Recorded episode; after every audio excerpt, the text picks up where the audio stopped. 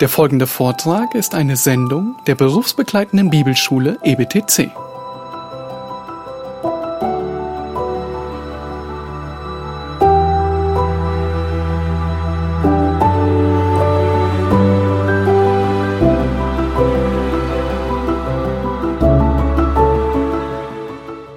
Jetzt kommen wir zum ähm, nächsten Punkt. Wir befinden uns also immer noch in der Neuzeit. Friedrich Hegel. Sie sehen, Friedrich Hegel wird geboren äh, 46 Jahre nach Immanuel Kant. Friedrich Hegel versucht noch einmal einen, einen neuen Ansatz. Und Friedrich Hegel bringt genau die Geschichte, genau die Kategorie ein, die wir als fehlend ausgewiesen haben, nämlich die Geschichte. Hegel sagt gegen Kant, wir brauchen eine Geschichtsphilosophie. Das immerhin hat er richtig erkannt. Ja, dass Hegel sagt, wir müssen, wir müssen, wir müssen die Geschichte wiedergewinnen. Da hat er, denke ich, etwas geahnt, da hat er etwas gerochen. Aber der Weg, auf dem er versucht hat, die Geschichte wiederzugewinnen, der Weg war wiederum ein von seinen eigenen Spekulationen bestimmter und ähm, musste daran auch letztlich scheitern. Was versucht Hegel? Hegel entwickelt eine Philosophie der Geschichte. Er ersetzt die Antithese, die das Denken bis dahin geprägt hat, wahr oder falsch, das war gesund. Das war gesund am Denken der Empiristen, das war gesund am Denken von Kant, das war gesund am Denken von Descartes, äh, dass man davon ausging, es gibt Wahrheit. Und diese Wahrheit muss von Irrtum unterscheidbar sein. Nur die Methoden, wie sie das versucht haben, haben nicht zum Ziel geführt, aber sie sind davon ausgegangen, dass es Wahrheit gibt und dass Wahrheit antithetisch gefunden wird. Entweder oder. Es gibt Widerspruch. Und am Widerspruch entscheidet sich Wahrheit oder Unwahrheit. Das war das gesunde Aristotelische, das was, was Aristoteles ähm, der Schöpfungsstruktur abgelauscht hatte. Und dem waren, war der Empirismus genauso verpflichtet, wie die Renaissance ihm verpflichtet war und äh, wie auch äh, Kant ihm verpflichtet war. Und Hegel bringt jetzt ein völlig neues Element ein. Und ähm, darauf hat auch Francis Schaeffer hingewiesen und es hat dann immer wieder eine Diskussion gegeben, ob seine Hegeldeutung zutreffend sei. Und es ist durchaus, äh, Hegel ist in sich sehr, sehr vielfältig, man könnte auch sagen widersprüchlich, es lassen sich in seinem System unterschiedliche Aspekte und Ansätze finden, aber es gibt eine, eine völlig legitime Hegel-Interpretation, die nicht Francis Schaeffer erfunden hat und die ihn ähm, in dieser Beobachtung bestätigt. Und ähm, das, was Hegel einbringt, ist jetzt dieser neue Weg der Wahrheitsfindung. Hegel ersetzt die Antithese durch die Synthese. Und damit nimmt er auch eine Struktur vorweg, die wir in abgewandelter Weise dann in der Postmoderne wiederfinden. Wie versteht Hegel die Geschichte? Ganz kurz erklärt. Hegel versteht die Geschichte als teleologische, das heißt als zielgerichtete Entfaltung der göttlichen Vernunft. Das soll man vielleicht mal aufschreiben. Ähm, was ist Geschichte? Er sagt, Gott, und äh, das ist für Hegel jetzt nicht ein einzelner personaler äh, Gott, zu dem man beten kann, mit dem man in einer persönlichen Relation stehen kann, sondern das Göttliche gewissermaßen. Gott steht nicht jenseits der Geschichte, sondern Gott ist selbst ein Teil der Geschichte.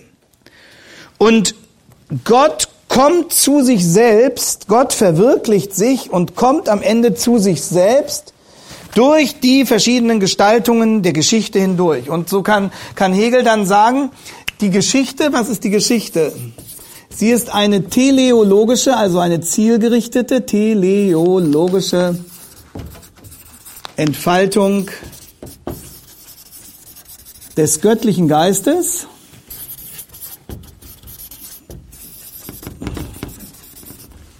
Das ist Geschichte. Also Gott steht nicht über der Geschichte, Gott macht nicht die Geschichte, Gott greift nicht von außen ein in die Geschichte, sondern die Geschichte ist Gottes Selbstentfaltung durch die verschiedenen Gestaltungen der Geschichte hindurch. Und der göttliche Geist kommt gewissermaßen durch diese Aufwärtsentwicklung innerhalb der Geschichte zu sich selbst und verwirklicht sich selbst. Das ist die Hegelsche äh, Geschichtsspekulation. Das ist wieder ein metaphysischer Ansatz. Hegel sucht wieder den großen Wurf. Hume war Skeptiker, Kant war Skeptiker, Descartes war Skeptiker, die Empiristen waren Skeptiker.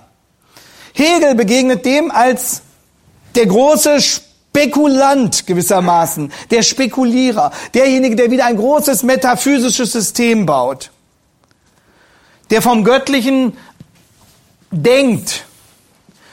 Und ähm, da haben wir ein zweites. Wir haben die Synthese bei Hegel und wir haben die Aufwärtsentwicklung. Deswegen hätte es ohne Hegel und seiner evolutionistischen Konzeption des sich selbst aufwärts durch die geschichtlichen Gestaltungen hindurch entfaltenden Geistes auch Darwin nicht gegeben. Äh, die Philosophin Alma von Stockhausen hat ähm, eine Untersuchung zu diesem Thema veröffentlicht. Das ist dann seinerzeit bei Wort und Wissen herausgegeben worden, ähm, in der sie diese These nochmal entfaltet. Ohne Hegel kein Darwin. Ohne Hegel auch kein Marx. Nur Marx hat ja von sich gesagt, dass er Hegel gewissermaßen vom Kopf auf die Füße gestellt hätte und das Ganze umgekehrt. Ähm, Hegel sagt, es geht alles los beim absoluten Geist, der sich selbst in den Gestaltungen der Geschichte entfaltet. Marx sagt, Quatsch, Geist gibt's gar nicht. Es geht alles los bei der Materie. Es ist alles Aufwärtsentwicklung der Materie. Aber dieser Grundgedanke der, der dialektischen, deswegen ja dialektischer Materialismus, vielleicht in der Schule mal was davon gehört Marx, Lenin und so weiter. Ähm, dieses dialektische Moment, die Synthese, die Aufwärtsentwicklung, das sind alles Kategorien, äh, die wir popularisiert äh, finden durch Hegel. Und dann entwickelt er diese sogenannte dialektische Triade. Jetzt brauche ich mal den Overhead-Projektor. Ach nee, muss ich, da, ich muss, glaube ich, gar nichts schalten. Jetzt wird es wieder spannend, ob ich mit Brille oder ohne Brille scharf stelle. Das kann man weder mit Brille scharf gestellt noch ohne Brille scharf gestellt erkennen wahrscheinlich. Geht es einigermaßen? Ich die Brille doch ab. So? Ist okay? Gut. Mit ein bisschen Fantasie, ne? Das ist die, äh, die dialektische Triade. Das heißt, die Ausgangsposition ist die These. Das ist ganz berühmt. These. Dann kommt äh, der Widerspruch dazu, die Antithese.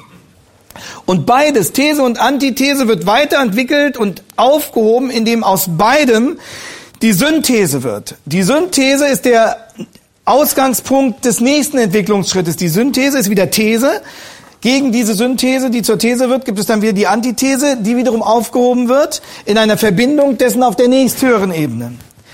These und Antithese weitergeführt, dialektisch gemeinsam die Wahrheit aussagend in der Synthese. Und auf diesem Wege, mithilfe dieser dialektischen Triade, gibt es die Entwicklung, die Höherentwicklung des Bewusstseins, des Selbstbewusstseins, der Vernunft. Das ist der dialektische Aufwärtsentwicklungsprozess. Das ist das äh, Geschichtsverständnis von Hegel ganz grob hier gezeigt. Und ähm, wie gesagt, teleologische zielgerechte Entfaltung äh, des göttlichen Geistes oder der göttlichen Vernunft. Das heißt, die gesamte Wirklichkeit ähm, partizipiert an der göttlichen Selbstentfaltung. So, die gesamte Wirklichkeit, auch wir selbst, sind Teil der Selbstentfaltung und Höherentwicklung der göttlichen Vernunft, die dadurch zu sich selbst kommt. Das ist der Grundgedanke. Und was folgt daraus? Und das ist jetzt ganz wichtig. Dadurch, dass der Geist sich in der Geschichte dialektisch entfaltet, das heißt im Widerspruch. These, Antithese, aufgelöst in der neuen Synthese, Antithese. Was folgt daraus? Und das ist ähm, für, für unser Denken bis heute ganz typisch. Es gibt keinen prinzipiellen Gegensatz von wahr und falsch, der sich in absoluten Maßstäben ausdrücken ließe. Es gibt keinen prinzipiellen Gegensatz von wahr und falsch, der sich in absoluten Maßstäben ausdrücken ließ. Warum? Weil der göttliche Geist sich dialektisch entfaltet. In These und Antithese. Und äh, die Frage ist dann nicht, Hegel würde sagen, das ist eine falsche Frage, stimmt die These oder stimmt die Antithese? Sondern es wird aufgehoben, in, indem es äh, sozusagen verbunden wird gemeinsam weiterentwickelt in der Synthese. Und so wird ja heute auch oft gedacht, ja. Jeder bringt seinen Gedanken ein. Du bringst deine Meinung ein, ich bringe die. Alle Religionen bringen ihre Sichtweisen ein. Und in der Verbindung ergibt sich etwas Neues, das weiterführt. Das ist vom Prinzip her äh, gehegelt. Man sagt dann nicht, die haben gekegelt, sondern sie haben gehegelt. Bitte schön. Ja, es gibt keinen prinzipiellen Gegensatz mehr von wahr und falsch, der sich in absoluten Maßstäben ausdrücken ließ. Was man, was man Hegel zugutehalten muss, ist, dass er die Kategorie der Geschichte wieder betont hat. Äh, was man ihm zugutehalten muss, ist, dass er wieder versucht hat, die Metaphysik, also die Metageschichte, ein, ein übergeordnetes System zur Erklärung des Ganzen wieder zu gewinnen, was ja beim Skeptizismus Kants völlig zer, zerschlagen worden war. Aber dieser Versuch bleibt spekulativ ähm, er bleibt letztlich eine, eine interessante äh, Konzeption, die für die Hegel aber natürlich keinen Beweis vorbringen kann.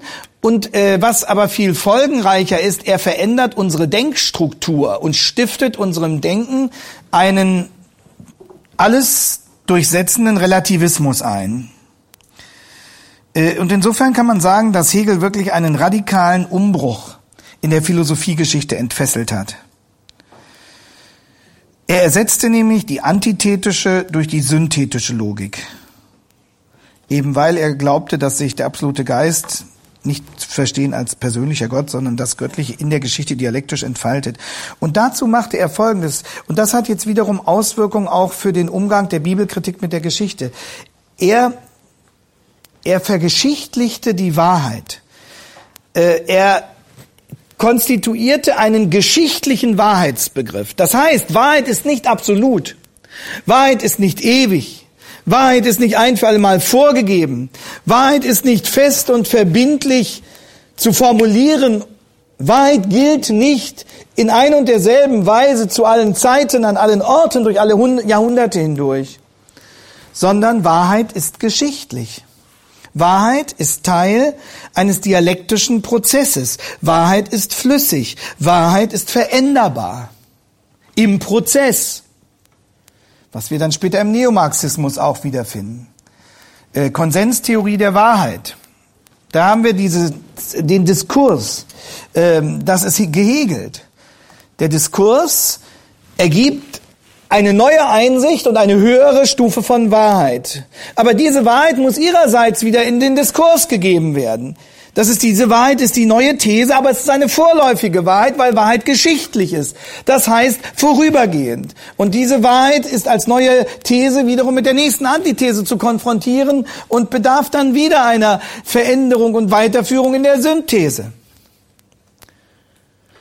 All das, was uns in sehr popularisierter Form äh, heute begegnet hat, hat längst seine, seine philosophischen Vorfahren und Wurzeln, die ausweisbar sind. Ein flüssiger, ein verflüssigter Wahrheitsbegriff, der uns hier bei Hegel begegnet.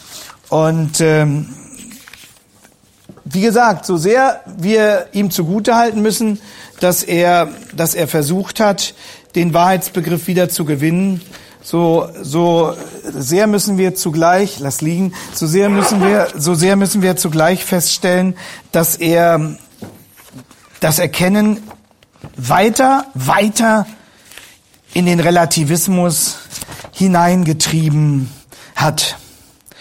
Und ähm, diese dialektische Triade bedeutet, dass der Relativismus erkenntnistheoretisch festgeschrieben wird und ähm, der Historiker Wilhelm Dilthey hat das nochmal als die eigentliche Errungenschaft des Hegelschen Konzeptes dargestellt. Wilhelm Dilthey, ein ganz berühmter Philosoph und Historiker. Dilthey 1833 bis 1911, 1833 bis 1911. Dilthey hat eben festgestellt, dass dieser Relativismus die eigentliche Errungenschaft der Hegelschen Philosophie sei. Und ähm, dieser Relativismus, der beschränkt sich dann nicht nur auf die Bewertung der Geschichte und den Umgang mit der Geschichte, sondern er betrifft alles. Er betrifft die, die ethischen Grundpfeiler, er betrifft die vermeintlichen Grundlegungen des Glaubensbekenntnisses. Alles ist relativ. Unbedingt ist allein die Natur des Geistes selbst, die sich manifestiert, die sich auswirkt in diesen Gestaltungen der Geschichte. Aber alle diese Auswirkungen sind relativ. Und diese Relativierung hat dann mächtige Konsequenzen gehabt. Etwa der Eigentumsbegriff wurde relativiert, aber schließlich auch die biblische Lehre geschichtlicher Wahrheitsbegriff. Und dem hat Francis Schaeffer entgegengesetzt die Rede von der wahren Wahrheit. Äh, das ist schon gegen die Postmoderne auch gesprochen. Und es zeigt wieder die prophetische Klarsicht, mit der Francis Schaeffer geistesgeschichtliche Entwicklungen teilweise im Ansatz schon wahrgenommen und gespürt hat. Und gerade gegen diesen geschichtlichen Wahrheitsbegriff Hegels hat er den Begriff von der wahren Wahrheit geprägt. Und damit meinte er der absoluten Wahrheit, der unveränderbaren Wahrheit, der ewig gültigen Wahrheit, der nicht dialektisch zu verflüssigenden und äh, erweiterungsbedürftigen und, und fortsetzungsbedürftigen Wahrheit, sondern wahre Wahrheit. Und deswegen ist es zu allen Zeiten Sünde gewesen, die Ehe zu brechen. Deswegen ist es zu allen Zeiten und wird, solange diese Geschichte sich vollzieht, wahr sein, dass Lüge Schuld ist. Und es wird zu allen Zeiten wahr sein, dass praktizierte Homosexualität ein, einen Angriff auf die göttliche Schöpfungsordnung darstellt. Wir erleben ja auch in den Diskussionen gerade in diesen ethischen Streitfragen sehr oft, dass man sagt, ja, man kann das heute nicht mehr sagen. Es wird oft gesagt, ja, im 21. Jahrhundert werden wir ja wohl nicht mehr. Es hat neulich eine, eine Diskurswerferin äh, ihre sogenannte Lebensgefährtin äh, homotechnisch geehelicht, also äh, Homo-Ehe eingegangen. Und äh, sie sagte dann, äh, also im 21. Jahrhundert wird man doch nicht mehr darüber sich wundern. Das ist dahinter steckt dieser dieser Relativismus und äh, das Denken, dass auch Moral, dass ethische Leitlinien eben zeitgeschichtlich bedingt seien und sich entwickelten. Und äh, die die Hegelsche Entwicklung ist nun eben an den Punkt gekommen, wo Homosexualität akzeptabel ist. Äh, vielleicht wird in in einigen Jahrzehnten dann auch Pädophilie in einer ähnlichen Weise verteidigt werden wie heute Homosexualität. Äh, das kann man möglicherweise daraus schlussfolgern, ist spekulativ, gebe ich zu, dass viele, die sich heute Massivität für die Durchsetzung äh, der Homosexualität einsetzen, auch bekannt dafür sind, dass sie eine große Offenheit gegenüber Pädophilie gezeigt haben. Natürlich nicht alle, ist ganz klar. Es gibt auch einige Homosexuelle, die das, äh, die sich dagegen strikt verwahren, aber es gibt eben andere Beispiele. Wir wissen es nicht. Äh, Wahrheit ist ist flüssig. Was heute gilt, was heute als ethisch unumstößlich gilt, ist morgen ähm, schon schon längst nicht mehr selbstverständlich. Wenn Sie daran denken, dass man in Belgien jetzt ähm, erwägt, äh, nicht nur äh, Kinder im Mutterleib umzubringen, sondern auch auch Säuglinge unter bestimmten Rahmenbedingungen. Das wäre vor 50 Jahren nicht denkbar gewesen. Aber der Geschichts-, der Wahrheitsbegriff ist geschichtlich. Er ist, er ist flüssig. Er ist in Bewegung. Die Frage ist dann nur, welche Protagonisten definieren ihn? Und dann zeigt sich wiederum, der Relativismus fördert the survival of the fittest. Äh, wer die stärksten Ellenbogen hat, wer die wirkmächtigste Lobby hinter seinen Anliegen sammeln kann, wer die Presse gewinnt, der hat Aussichten darauf, dass seine Sichtweise als absolut tolerabel dargestellt wird und der hat auch Aussichten darauf, dass jeder, der sich seiner Sichtweise nicht unterwirft, als Feind der Freiheit und Feind der Toleranz mit Antidiskriminierungsgesetzen diskriminiert wird. In dem Augenblick, wo die absolute Wahrheit als verbindlicher Bezugsrahmen für alle wegfällt, bestimmt die Macht über das Recht, bestimmt die Macht über die Moral. Und das ist die Folge dieses verflüssigten Wahrheitsbegriffs, dieses vergeschichtlichten Wahrheitsbegriffs im Sinne der Hegelschen Dialektik. Hegel. Jetzt gehen wir einen Schritt weiter, nach der Pause natürlich. Das freut mich, dass das wenigstens noch Gelächter auslöst, ja. Äh, wir haben ähm, die Neuzeit abgeschritten gewissermaßen in äh, markanten Protagonisten. Das sind natürlich auch nur Stichproben, die wir gemacht haben.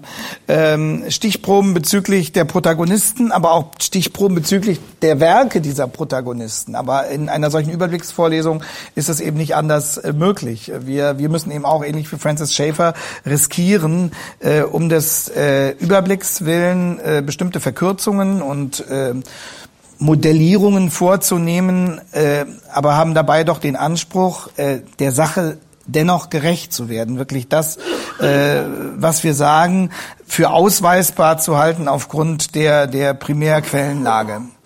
Ähm, wir haben den Rationalismus gesehen, den Empirismus gesehen, Descartes, Kant auf der einen, englische Philosophie auf der anderen Seite. Wir haben dann gesehen, wie äh, im Widerspruch zu Kant Hegel versucht hat, die Geschichte wiederzugewinnen, aber damit hat er noch mehr kaputt gemacht, denn er hat den Wahrheitsbegriff vergeschichtlicht, verflüssigt, er hat den, den Relativismus gewissermaßen wissenschaftlich spekulativ etabliert, er hat äh, die Antithese durch die Synthese ersetzt und damit ein, eine wesentliche Denkstruktur der Postmoderne vorbereitet. Und ähm, im Anschluss an Hegel kommt das, was äh, schon die Ausläufer der Moderne darstellt. Und ähm, wir werden sehen, die Moderne stolpert. Ähm, die Moderne stolpert, das heißt, sie haben versucht, gewisse sichere Wahrheitserkenntnis zu finden. Das war ja der Ausgangspunkt. Wir dürfen nie vergessen, warum die das Unternehmen in dieser Weise betrieben haben. Es ging darum, feste, sichere, gewisse, von der Mehrheit der denkenden Menschen als völlig einsichtige, akzeptierte, gemeinsame Wahrheitsüberzeugungen zu formulieren. Darum ging es.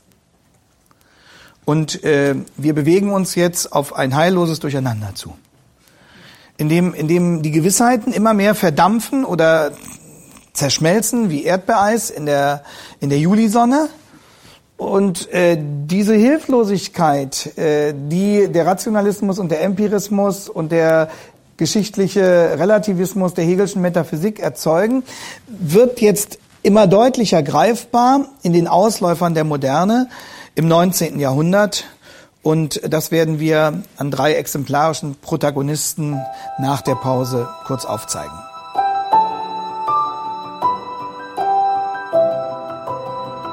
Diese Sendung war von der berufsbegleitenden Bibelschule EBTC. Unser Ziel ist, Jünger fürs Leben zuzurüsten, um der Gemeinde Christi zu dienen.